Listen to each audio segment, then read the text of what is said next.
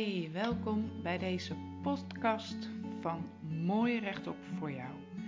En deze podcast gaat over mijzelf. En ik hoop, ik hoop dat jij je daarin herkent en dat het dus ook echt iets is voor jou. En ehm, in deze podcast neem ik je mee in uh, mijn zoektocht naar mezelf, naar misschien ook wel zelfliefde. En al die kreten die ik al jaren hoor, maar die de laatste tijd uh, veel meer inhoud krijgen. Ik neem je mee in de strubbelingen die ik tegenkom, in mijn ideeën, in mijn plannen en waarschijnlijk nog veel meer. En ik hoop dat het voor jou uh, leuk is om met mij mee te gaan. Super leuk dat jij deze podcast luistert. Helemaal tof als je hem wilt delen. Volg me ook op Instagram, mooi rechtop, op Facebook, mooi rechtop en mooi rechtop voor jou. En als je het ook leuk vindt om over mijn uh, eigen zoektocht van hoofd naar hart te lezen, heb ik daar ook een Facebookpagina over.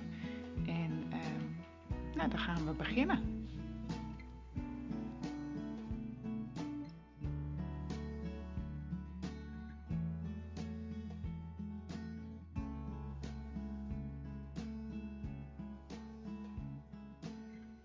Oké, welkom bij weer een nieuwe podcast van Mooi Rechtop. En in deze podcast, en dat zal ook de komende periode nog wel vaker uh, gebeuren, ga ik met je aan de slag. En waarom? Nou, omdat ik denk dat het heel erg mooi is om jou op die manier kennis te laten maken met uh, brein werken en de mogelijkheden en wat het je allemaal kan brengen. Uh, omdat het, uh, ja, omdat het mij fantastisch lijkt als jij heerlijk in je vel komt te zitten. Uh, want dan kan jij ook beter gaan werken aan een mooi leven voor jezelf, een mooi leven voor de mensen om je heen en wordt de wereld daar ja, een stukje mooier van. En uh, volgens mij hebben wij veel meer in ons zitten dan dat we eruit laten komen. En uh, misschien is dat maatschappij. Uh, ja, misschien is dat in onze maatschappij een, een, een, een mechanisme wat ontstaat. denken we dat we het goede doen, maar wat misschien helemaal niet het, het allerbeste voor jou is. En uh, toen ik breinwerken een actieve plek in mijn leven gaf, uh, ben ik ook veel actiever uh, stappen gaan zetten in het, ja, ik noem het maar even, schrijven van mijn gebruiksaanwijzing. En waarvan ik een paar jaar terug dacht een droomleven te kunnen fantaseren waar ik nooit zou komen, merk ik dat het leven aan zich al veel meer het, de energie heeft van het droomleven wat ik me toen voorstelde. En uh, ja, dat gun ik eigenlijk iedereen. En met deze oefeningen kan je gewoon lekker thuis aan de slag of onderweg of tijdens een vergadering. En help je jezelf. En we beginnen met een hele makkelijke. En die is om je stress eigenlijk te verlagen. En uh, ja, stress kan natuurlijk uh, positief zijn. Hè? Stress kan, uh, kan je alert maken, kan je scherp maken. Um, maar langdurige stress is gewoon niet goed voor je systeem. En langdurige stress maakt dat jij te veel stresshormonen aanmaakt. Te lange tijd. Nou ja, te is nooit goed. Dat betekent dat jouw lichaam moet gaan uh, compenseren. Dat jouw lichaam bronnen moet gaan aanboren om uh, die waardes van die uh, stresshormonen nou ja, uh, ja, eigenlijk te compenseren. En dat kan tot allerlei vage klachten leiden op een gegeven moment. vage klachten van ziektes waarvan doktoren zeggen dat zit tussen je oren. Maar het kan ook uiteindelijk tot pijntjes leiden in je lichaam. En de oefening die we nu gaan doen is niet alleen om je stress te verlagen, maar het heeft ook invloed op jouw onbewuste mindset. Wij hebben overtuigingen in ons lijf. Wij hebben, uh, ja, wij hebben overtuigingen, wij hebben ervaringen uh, die ons denken kleuren. En omdat het ons denken kleurt, kleurt het ook onze handelingen en onze reacties.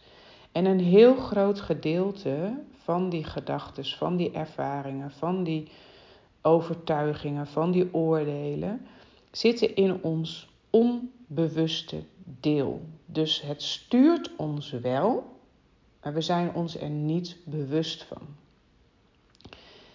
En al dat verleden wat we vast hebben in dat onbewuste, dat maakt dat wij in ons nu eigenlijk de handrem erop hebben. Al die ervaringen in ons onbewuste zorgen ervoor dat wij, uh, dat wij onze beslissingen in het nu laten kleuren door die ervaringen van toen. En omdat wij er ons niet bewust van zijn, en het wordt heel ingewikkeld zo, maar omdat wij ons er niet bewust van zijn, kunnen we het dus ook niet bewust anders doen. Dus dat kost heel veel energie. En hoe mooi is het als je dat onderbewuste, of dat onbewuste en, en mogelijk onderbewuste, als je dat op deze manier kan stimuleren dat verleden los te laten. Zodat je echt van voor naar achter, van links naar rechts, van onder tot boven, van binnen tot buiten, echt, echt open kan staan voor de mogelijkheden. Voor de mogelijkheden in je leven, voor de mogelijkheden in je zijn. Nou, dat, dat klinkt wel goed, toch? Dus wat gaan we doen? We gaan uh, het punt aan de bovenkant van onze hand, wat eigenlijk tussen de knokkels zit, uh, van je ringvinger en je middelvinger. Daar mag je, je met je andere hand je vingers neerleggen. En je mag daar een beetje voelen. En als ik zo een beetje aan het voelen ben, dan kom ik een pijnlijk, wat meer gevoelig plekje tegen. En daar leg ik uh, rustig mijn vinger neer. Het is niet dat je daar uh, echt moet gaan duwen. Je hebt geen kracht nodig, het is gewoon er rustig neerleggen. En ondertussen mag je daarbij je schouders ontspannen.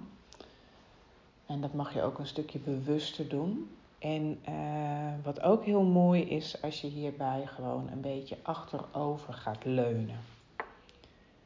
Want hoe meer je achterover gaat leunen, hoe meer eigenlijk het voelen een plek mag krijgen.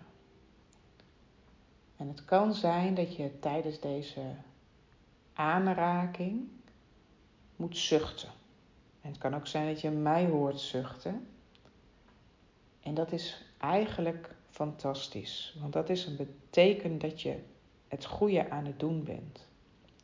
Zuchten zorgt ervoor dat jij in je amygdala, een klein stukje in je brein is dat wat, wat dat verleden zo vasthoudt, dat daar een stukje ontspanning komt. En die ontspanning komt daar omdat je dus iets loslaat.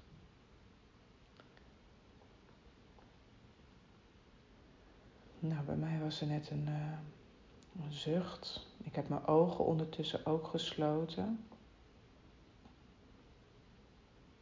En ik voel, en, en wat ik beschrijf, wat ik voel, hoeft echt niet te zijn wat jij voelt. Maar ik voel uh, mieren lopen in mijn benen en in mijn armen. Ik vind het niet echt per se een prettig gevoel. Dus mijn brein gaat het gelijk verklaren. En nou, de verklaring die nu opkomt, deel ik ook gewoon maar. De verklaring die nu opkomt bij mij is dat. Uh, Ja, als je stress hebt, dan uh, krijg je lange spieren, krijgen meer energie. En je lange spieren zijn dan je armspieren en je beenspieren. En dat is niet zomaar, want als er stress is, dan uh, moet je kunnen verdedigen om in leven te blijven. En uh, wij hebben uh, een paar manieren om ons te verdedigen, namelijk om te vechten. En daardoor is het fijn dat je armen meer energie krijgen, zodat je goede stoten kan uitdelen. En, en je benen zijn natuurlijk om te vluchten. Dat is een simplistische weergave van het vecht-vlucht uh, systeem wat wij uh, in ons hebben.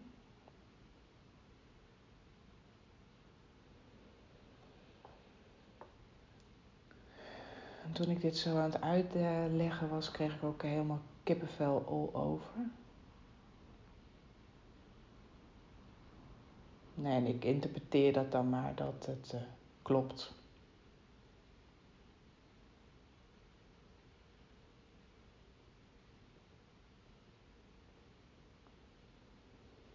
Er staat geen tijd voor hoe lang je dit moet doen.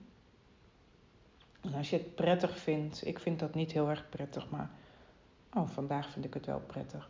Mag je ook gewoon heel zachtjes een soort draaiende beweging maken. Met je vingers op dat plekje.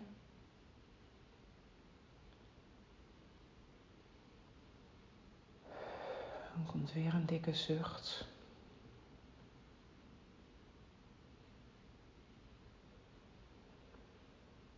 En als je zo even stilstaat bij jezelf, bij het voelen, is het ook altijd een mooi moment om een uh, intentie voor de dag te plaatsen. Bijvoorbeeld, hè, uh, hoe wil jij aan het einde van de dag op deze dag terugkijken? Met welk gevoel? Of wat wil je in elk geval afgestreept hebben? Of uh, welk stapje in je ontwikkeling wil je vandaag gaan zetten of gaan oefenen? Dus om dat daar even bewust bij stil te staan, is dit een heel mooi moment voor.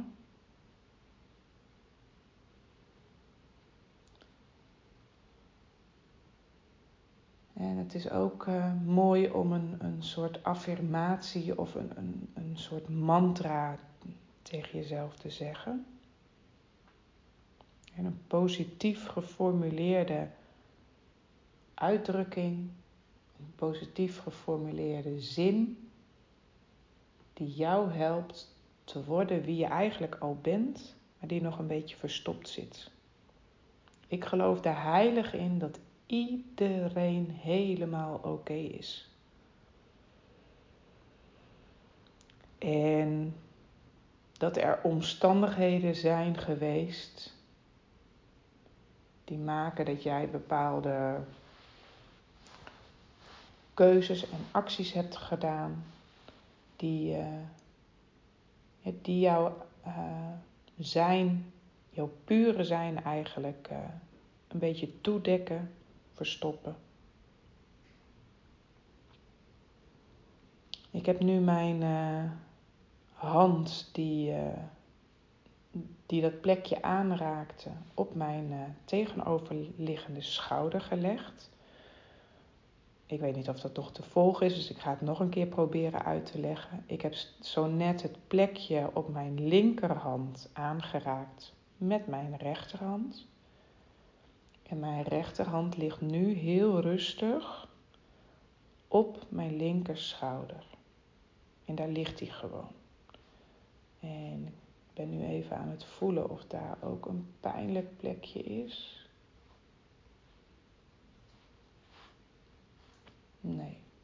Dus ik leg hem er gewoon over. Niet met heel veel druk, ook niet met kracht, maar gewoon heel rustig.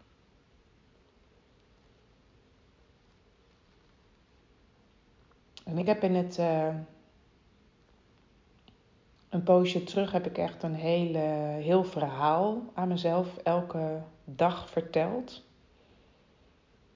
En in het begin voelde dat onwennig raar. Maar na een tijdje werd dat eigenlijk steeds een fijner verhaal. En dat heb ik, daar ben ik mee begonnen ongeveer twee jaar terug. En dat heb ik ook wel eens bij moeten stellen, omdat ik bepaalde passages toch niet uh, als waar kon voelen. Nog niet op dat moment. En nou, op een gegeven moment klopte het wel.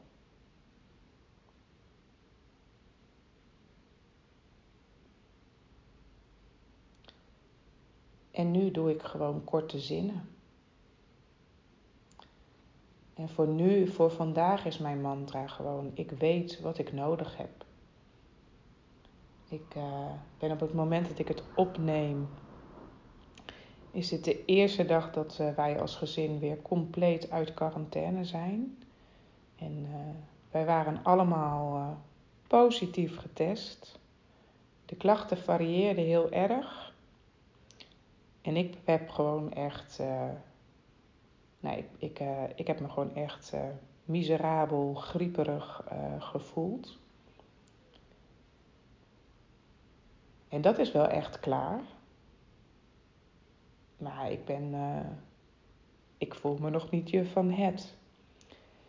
En het is vandaag een woensdag. Dus jij luistert, kan het natuurlijk elke andere dag zijn van de week. Maar de woensdag is voor mij ja, tot, tot 12 uur relaxed.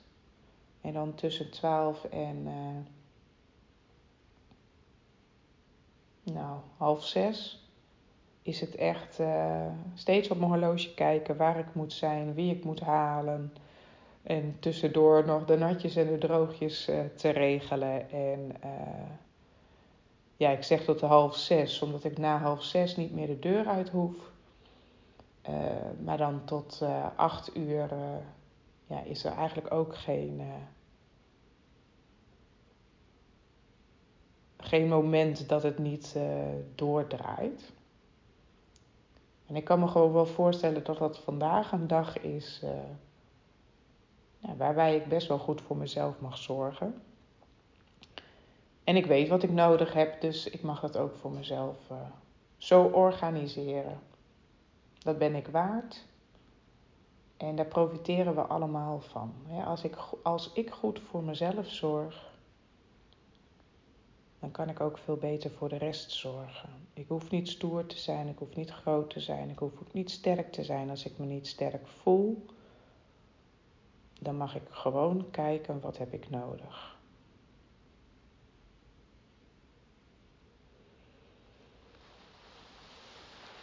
Nou, dan ga ik naar mijn andere hand. Dus ik pak weer uh, eigenlijk een beetje tussen de knokkels, tussen de pezen van mijn ringvinger en mijn middelvinger.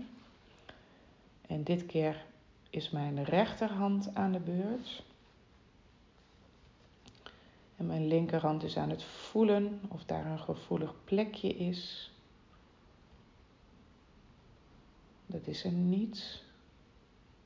Ik leg mijn vingers gewoon rustig neer.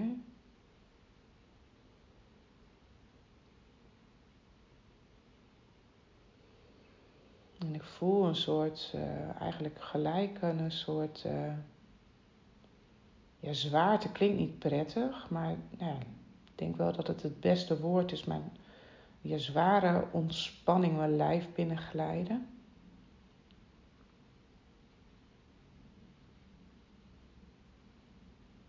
En ondertussen visualiseer ik uh, deze dag voor mij.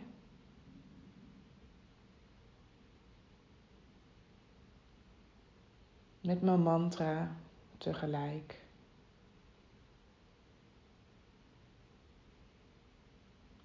En ik merk dat het mij helpt om op zo'n dag met uitdagingen beter bij mezelf te blijven. Omdat ik dat als het ware al. Uh, op een positieve, energieke manier voor mezelf heb ja, neergezet, als het ware.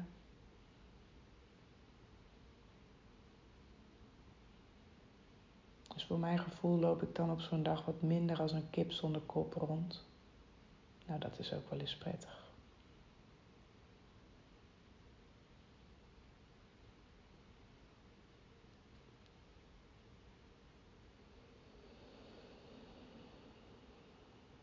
Voel ook weer of jij eh, je schouders goed ontspannen hebt. Als je dat niet zeker weet, is het altijd goed om ze even bewust naar je oren omhoog te trekken. Ze daar even te laten, dat je denkt, oh ja, nee, dit voelt echt niet fijn. En ze dan te laten vallen.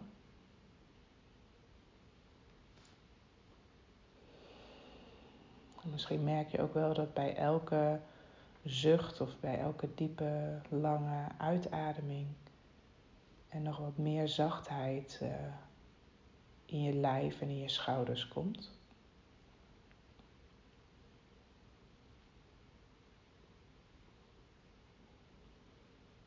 Wat ook mooi is om te combineren is uh, de ligging van je tong in je mond. Probeer maar eens te voelen waar je je tong hebt liggen.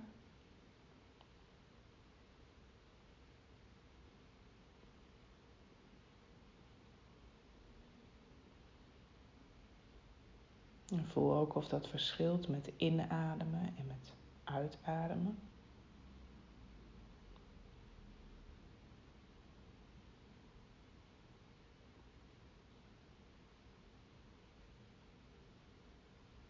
Normaal gesproken is het zo dat onze tong eh, tegen het gehemelte aan ligt.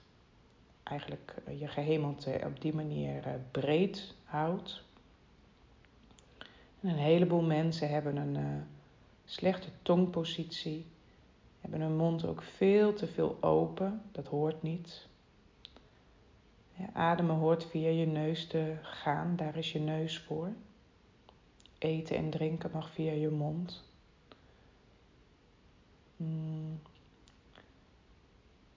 En dat lijkt onbenullig, maar het heeft gewoon echt een relatie met allerlei uitdagingen en klachten en ziektes. Dus is het heel mooi om op zo'n moment dat je gewoon die punten in je lijf vast hebt, om gewoon ook eens bewust te worden waar je tong ligt.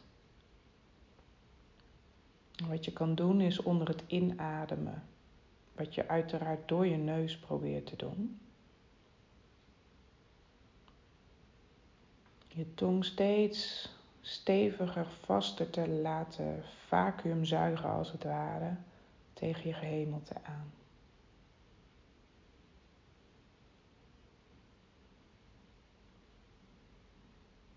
En laat de lucht heel rustig uit je longen verdwijnen. Probeer het inademen dan weer een beetje uit te stellen. Want we ademen veel te veel.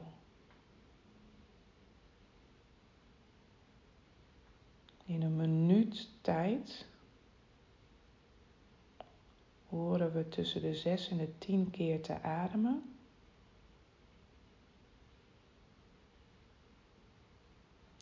En dat ligt gemiddeld genomen in de westerse wereld veel en veel hoger. En als we terugkijken in de tijd, dan is in de jaren 20, 30 ademden we nog veel minder per minuut dan die uh, 6 tot 10 gemiddeld. Terwijl de fysieke inspanning die we op een dag toen leverden veel hoger lag. Dus ergens klopt er iets niet. We zijn het er denk ik allemaal wel over eens dat fysieke inspanning uh, maakt dat we onze ademhaling iets uh, te hebben verhogen, dat ritme. Maar onze fysieke inspanning is gedaald. Ik denk dat we het daar ook wel over eens zijn. Maar onze ademhalings frequentie is gestegen.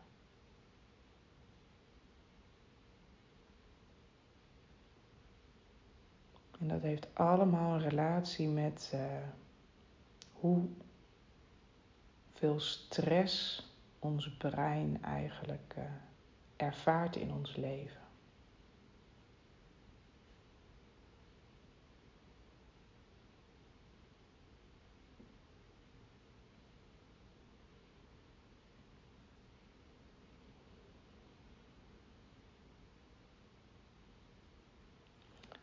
leg ik mijn uh, linkerhand rustig op mijn rechter schouder. En die gaat ook even weer op zoek naar een pijnlijk puntje.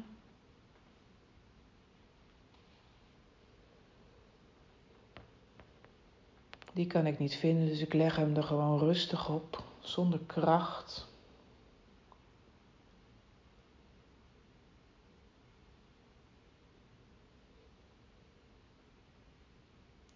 De relatie van ademen met stress is gewoon enorm. als we stress hebben, dan, uh, dan gaan we gewoon uh, onze ademhalingsfrequentie verhogen. Maar is onze ademhalingsfrequentie verhoogd, dan weet het brein ook dat er nog stress is. Dus door met onze hoge ademhalingsfrequentie te blijven leven, geven we eigenlijk ons brein steeds het signaal dat het uh, niet veilig is.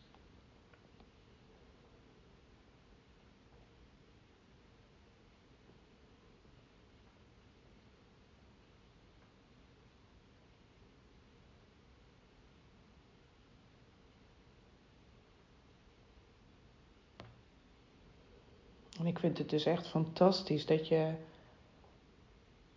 ja, met je lichaam en, en met bewegingen eigenlijk met je brein kan communiceren.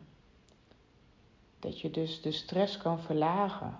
Dat je dus ontspanning kan brengen in al die stukjes in je lichaam die wij onbewust zijn gaan aanpassen in een stressvolle situatie die we in ons leven tegenkwamen. En een stressvolle situatie of een trauma, of hoe je het ook wil noemen, hoeft echt niet iets groots te zijn. Hè?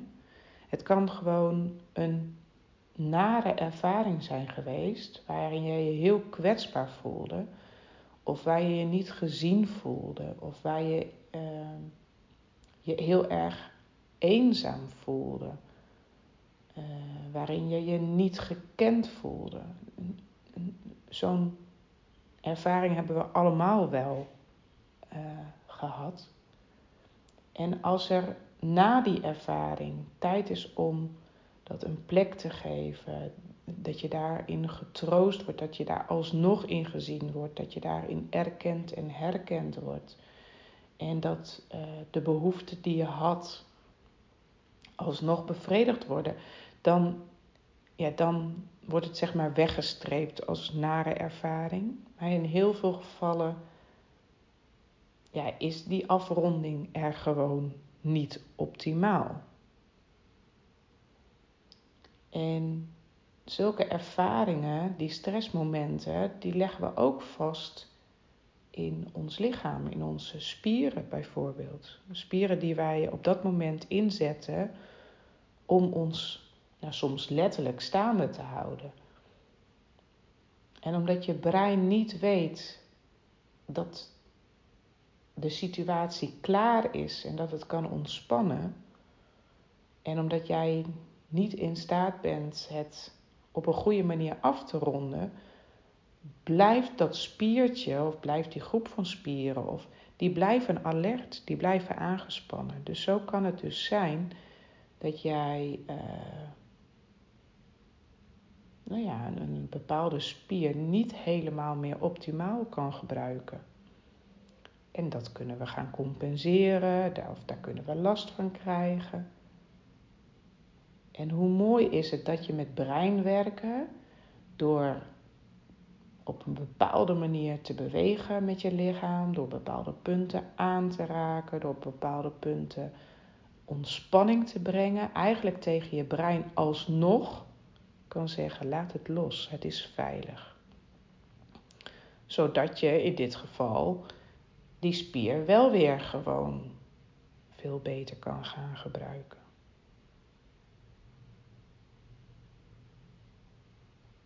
En omdat je omdat dat stukje stress in je brein aanstaat, kunnen ook bepaalde gebieden in je brein zich minder goed ontwikkelen? Kunnen bepaalde gebieden in je brein minder goed bereikt worden? Zodat er niet volledig, zodat jij niet volledig tot je recht komt. Ja, en ik vind het dus fantastisch om, uh, om zonder te weten wat er gebeurd is, zonder dat helemaal volledig te kunnen begrijpen, door met je lichaam bezig te zijn, met bewegingen bezig te zijn, met die punten bezig te zijn.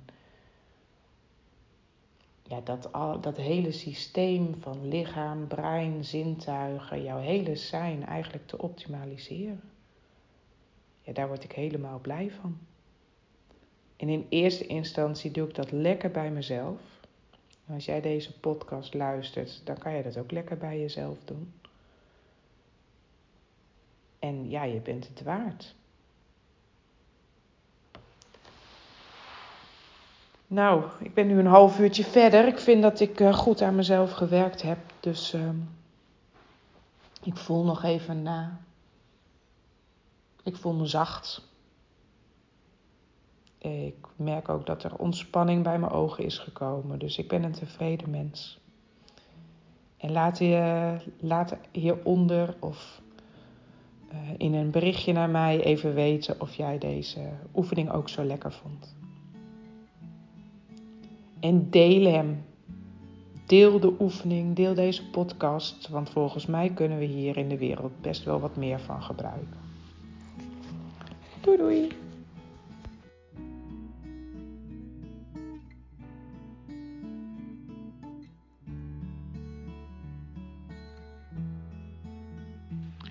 Superleuk dat jij deze podcast luistert. Helemaal tof als je hem wilt delen. Volg me ook op Instagram Mooi Rechtop, op Facebook Mooi Rechtop en Mooi Rechtop voor jou. En als je het ook leuk vindt om over mijn uh, eigen zoektocht van hoofd naar hart te lezen, heb ik daar ook een Facebookpagina over. En de muziek die je hoort is van Audionautics en het heet Clouds en het is gemaakt door ene Jason.